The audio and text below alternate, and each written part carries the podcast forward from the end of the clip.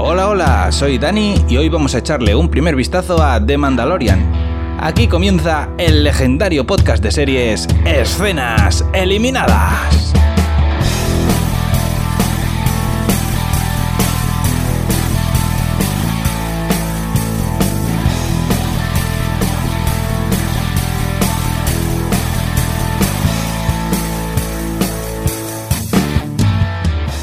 El programa de hoy vamos a echarle un ojo a The Mandalorian, un estreno de Disney Plus y para vuestra tranquilidad, aunque voy a contar cosas del piloto, no voy a desvelar ningún detalle de la historia que os pueda arruinar sorpresas o momentos álgidos de la trama. Como seguramente ya sabéis, en los últimos años Disney ha hecho varios movimientos bastante sorprendentes en el mercado audiovisual y ha estado absorbiendo a otras compañías a golpe de billete, eh, compañías importantes. Uno de los primeros movimientos que hizo fue comprarle a George Lucas sus empresas y, más importante, lo que es la propiedad intelectual de Star Wars. A mí realmente me parece una pena que George Lucas no esté dirigiendo ni esté involucrado en el devenir de sus propios personajes, pero bueno, ¿qué le vamos a hacer? Es el mercado, amigo. Para estrenar su plataforma de streaming, Disney ha decidido usar The Mandalorian como punta de lanza, lo cual me parece muy bien, porque eso quiere decir que los que somos amantes de las historias protagonizadas por señores taciturnos que explotan cosas, estamos de enhorabuena. Para la gente que solo haya visto las películas, el único referente que tienen de los mandalorianos son Django y Boba Fett, y cuando empiecen a ver The Mandalorian es probable que tengan la impresión de que les falta algo, de que les falta información. Em, esto se debe a que mm, este pueblo ha sido bastante tratado en el canon de Star Wars, sobre todo en las series de dibujos de Clone Wars y Rebels, que son verdaderamente la razón por la que yo creo que Disney escoge esta trama y no otra para contar su historia. Los niños que en su momento veían Clone Wars y Rebels pues son ahora adolescentes o adultos jóvenes, que es el, público objetivo al que Disney se quiere dirigir con, Star Wars.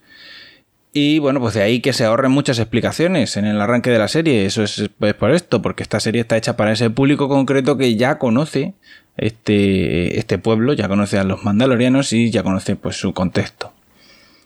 Para los que queréis ver la serie pero no sabéis nada de los mandalorianos, solamente conocéis a Boba y a Jango Fett, pues vamos a daros unos pequeños apuntes.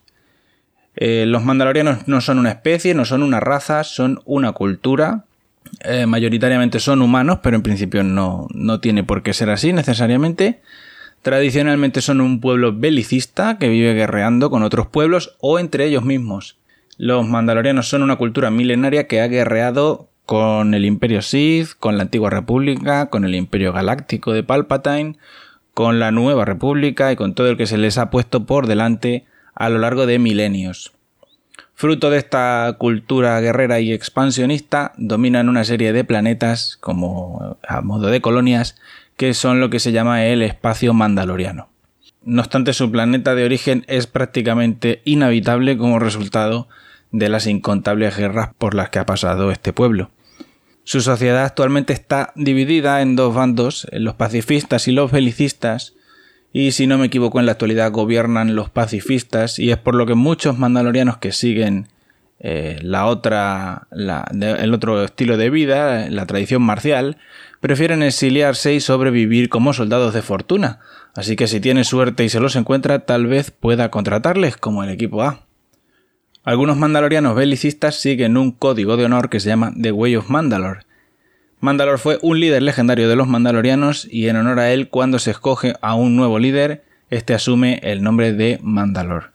Los mandalorianos que siguen este código nunca se quitan el casco delante de otras personas y suelen vivir apartados a la espera de que aparezca un nuevo líder, un nuevo Mandalor que los lidere en combate, que los acaudille en batalla. Este estilo de vida se esbozó ya, se, empezó a enseñar hace 15 años en los videojuegos de Caballeros de la Antigua República que hizo LucasArts eh, a través de uno de los compañeros del protagonista del juego, eh, que bueno, pues era un mercenario mandaloriano que terminaba convirtiéndose en Mandalor. Un último detalle que os será útil para ver de Mandalorian es que como resultado de sus múltiples guerras contra los Jedi y los Sith, Em, bueno, pues este pueblo fabrica sus armaduras tradicionales con un metal de su mundo natal eh, que se llama Beskar. Este material es uno de los pocos de la galaxia que puede ofrecer protección contra disparos láser y también ofrece una protección parcial contra los sables de luz. Y bueno, es por eso que el Beskar es un material muy preciado y los mandalorianos han sufrido un expolio importante de ese mineral a lo largo de, los años. Si recordáis las películas, bueno, pues la armadura de Jango Fett estaba hecha entera de Beskar, mientras que la de Boba pues era una armadura al estilo mandaloriano, pero hecha con materiales comunes. Y terminado todo este rollo, pues podemos decir que érase una vez en una galaxia muy muy lejana, un mandaloriano entra en un bar y unas personas ciertamente indeseables están hostigando a un señor de color azul con, una especie de aletas en la cara. Después de algunos cruces de insultos racistas eh, y con la típica excusa de borracho de oye que me has tirado la copa, comienzan eh, las hostilidades entre el protagonista y esta gente indeseable que se saldan con el bonito total de tres cadáveres. El mandaloriano se acerca muy tranquilamente hasta el señor de color azul, eh, le muestra la orden de búsqueda y captura y le da a elegir. Puedo llevarte calentito o puedo llevarte fresquito. Tú eliges, primo. Y aquí comienza la serie. Esto es. Eh, aquí ya sale el, título, el, el, logotipo de la serie, y comienza la musiquirris. Y yo creo que de esto deberían tomar nota en Hollywood porque las historias de aventuras empiezan así. El movimiento se demuestra andando y en las series de aventuras los personajes eh, se presentan así, no con cuatro capítulos de contexto y flashbacks, como hace otra gente, otros guionistas. Eh, un comienzo que sin duda no podría estar mejor eh, para presentar a un cazarrecompensas. Bueno, pues el mandaloriano coge a este hombre de color azul y se lo lleva hasta su nave, momento en el que son atacados por un fajo enorme de billetes que tiene forma de gusano gigante hecho con efectos digitales. Y esto, bueno, pues es una declaración de intenciones ya en el minuto 5 de la serie, donde nos dicen a las claras que, bueno, pues aquí, aquí se han dejado dólares en esta serie. En el camino de vuelta, el señor azul intenta ingenuamente, no sé si escapar o engañar al mandaloriano, no sé, realmente no sé qué intenta porque está destinado al fracaso desde antes de empezar, pero bueno, el resultado es que termina siendo congelado en carbonita, lo cual es un guiño pues muy bonito a las películas antiguas que me gusta mucho. Aterrizan en un planeta que de momento no sabemos cuál es y el protagonista va a un bar donde se reúne el gremio de cazas recompensas, pues bueno, pues a, cobrar, ¿no? Y cuando llega al bar, eh, que me aspen si el líder del gremio de este planeta no es el legendario boxeador Apollo Creed. Eh, bueno, pues Apolo intenta pagarle con moneda imperial, a lo cual el mandaloriano responde que no acepta esa moneda porque ya no es de curso legal. Esto, bueno, pues nos ayuda a situar la serie en algún momento después del retorno del Jedi y antes del despertar de la fuerza. Yo diría que más cerca del retorno del Jedi.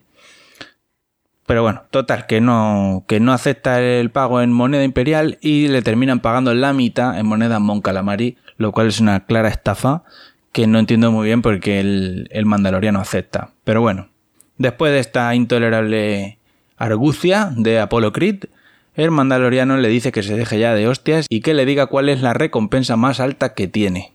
Así que bueno, pues Apolo lo manda a ver a un cliente que, bueno, por lo visto da una recompensa muy alta y los detalles los quiere dar el propio cliente en persona. Y esto ya, bueno, pues nos empieza, por la manera en que la que Apolo nos dice las cosas, ya mm, empieza a oler un poco mal. Pero bueno, nuestro cazarrecompensas va al sitio donde le han dicho y es recibido por varios soldados del imperio, que llevan las armaduras bastante sucias. ¿eh? Así que ya podemos confirmar que la serie se sitúa poco después de El Retorno del Jedi, pero eh, también es cierto que, aunque el imperio haya caído, eso no quiere decir, no es, no es óbice para que esta gente lleve la armadura sucia. Pero bueno.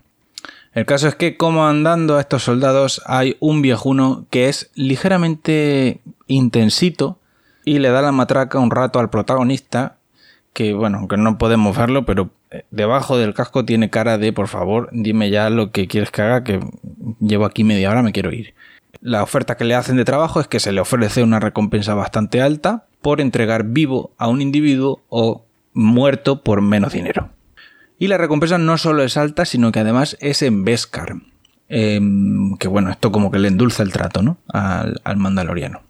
De hecho, se le da una pieza de Beskar en adelanto, lo cual hace que esto cada vez huela peor, porque ya me dirás tú a mí, pagar por adelantado en un trabajo de este estilo, cuando al recompensa bien, bien lo pueden matar, eso huele muy mal. El mandaloriano acepta el, el, encargo, tampoco es que le den mucha información, le dicen que el objetivo tiene 50 años y que, y que le pueden dar unas coordenadas y bueno, no le dan mucha información. Pero bueno, el mandaloriano acepta el encargo y con la misma cruz el pueblo se va metiendo por diversos vericuetos hasta que llega a una zona subterránea donde se esconde su clan. Visita a la armera del pueblo y vemos cómo dona el dinero de las recompensas que, que le ha pagado Apolo Creed, lo dona a, a la tribu, al clan, y con la pieza de Beskar que le han dado en adelanto, la armera le fabrica una hombrera para que reemplace a una de sus piezas de armadura mandaloriana fake.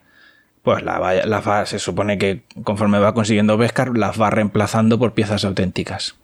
Hecho esto, nuestro protagonista emprende viaje y comienza a seguir el rastro de la nueva presa, del nuevo objetivo que le han dado, llegando hasta un planeta desértico que nos recuerda bastante a Tatooine, pero que no se nos dice si es o si no es. Eh, tiene un encontronazo nada más llegar con dos animales salvajes bastante feos, y un ranchero local tiene que echarle una manita.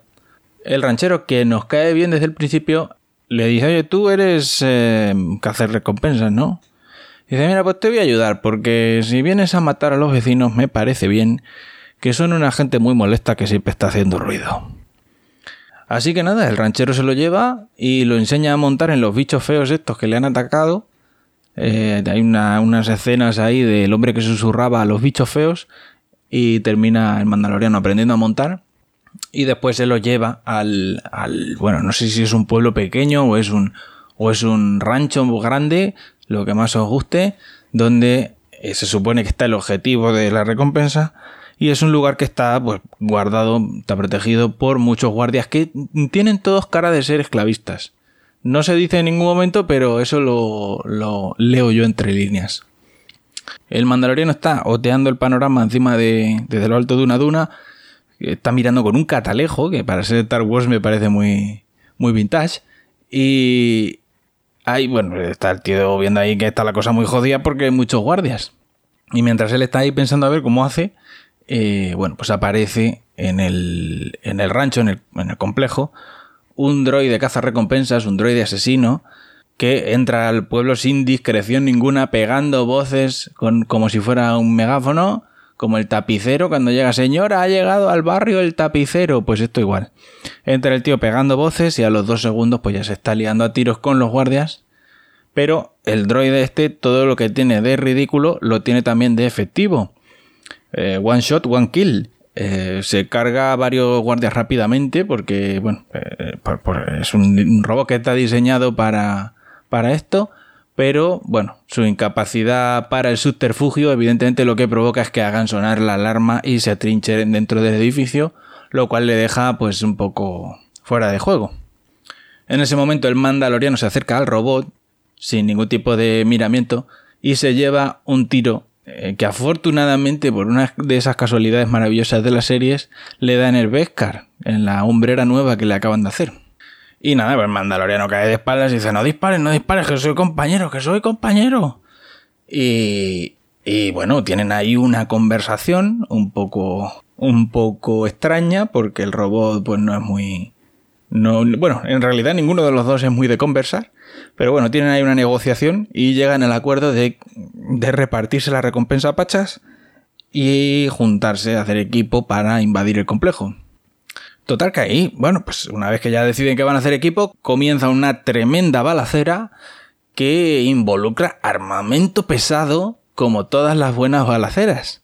Y nada, bueno, después de una escena de acción que está muy bonita, eh, con muchísimos cadáveres, eh, finalmente llegan hasta el objetivo de la recompensa, que para saber quién es tendréis que ver The Mandalorian en Disney Plus. La serie tiene un pretendido tono de western que yo creo que le pega mucho El protagonista inexpresivo y taciturno, los parajes desérticos, la música del oeste, que es, vamos, es totalmente del oeste, solamente le falta el silbidito. Eh, bueno, yo creo que todo eso hace una mezcla muy buena y convierte en esta ópera espacial en un western espacial. Los capítulos son inusualmente cortos, ¿vale? Es algo que me ha sorprendido porque algunos no llegan ni a 40 minutos. Y aunque parezca mentira, me pongo colorada cuando me miras, eh, creo que esto está bien. O sea, eh, me, parece un buen formato mm, porque obliga a quitar todo el relleno del guion, todas esas escenas gratuitas que se meten muchas veces en las series que no, que realmente no aportan. Para una serie que va a ser episódica, centrada en un cazar recompensas, está bien que se esfuerce con esa duración a quitar todo el relleno del guion y por otra parte consigue dejarte siempre con ganas de ver más porque las, eh, las aventuras del, del recompensa, bueno, yo ya he visto más capítulos aparte del primero, pero las, las siempre las, las, aventuras, las tramas de los capítulos siempre te dejan con ganas de más porque en 35 minutos se termina, es todo tan trepidante, pasan tantas cosas que al final siempre dices, madre mía, ya se ha terminado, yo quiero ver más. Eh, realmente es una serie que tapa maratón, pero. Pero. Mm, Disney Plus, no sé si con sabiduría o sin ella, ha decidido emitirla semana a semana. Eh, lo cual es una jodienda porque esperar una semana a veces es una putada, pero eh, bueno, yo creo que la idea que tenía Disney era alargar esto hasta Navidad y vender muñecos. O sea, es que estaba clarísimo que la idea de estrenar ahora a final de año era para llegar a Navidad y vender muñecos, que es una cosa que a Disney le gusta muchísimo de hacer. Eh, la serie ha sido creada por John Favreau, al que todos conocemos por ser Happy, el ayudante guardaespaldas de Tony Stark en las películas de Marvel, pero en realidad este hombre se desenvuelve más como productor que como actor. Eh, bueno, pues es el creador de la serie. El protagonista es Pedro Pascal, al que recordaréis por Narcos y por Juego de Tronos. Pero en el fondo da igual que sea Pedro Pascal porque no se le ve nunca la cara, siempre lleva el casco y la voz está distorsionada porque siempre habla con el casco puesto, así que nos da igual que sea Pedro Pascal o Paco el Frutero porque para el caso es lo mismo. Y aunque no aparece en el piloto, sí que me llena de orgullo y satisfacción saber que Gina Carano tendrá un personaje recurrente en la serie, porque eh, Gina Carano me parece que es la heroína de acción con letras mayúsculas. Y me parece una gran noticia que esté siempre en películas y en series y en cosas.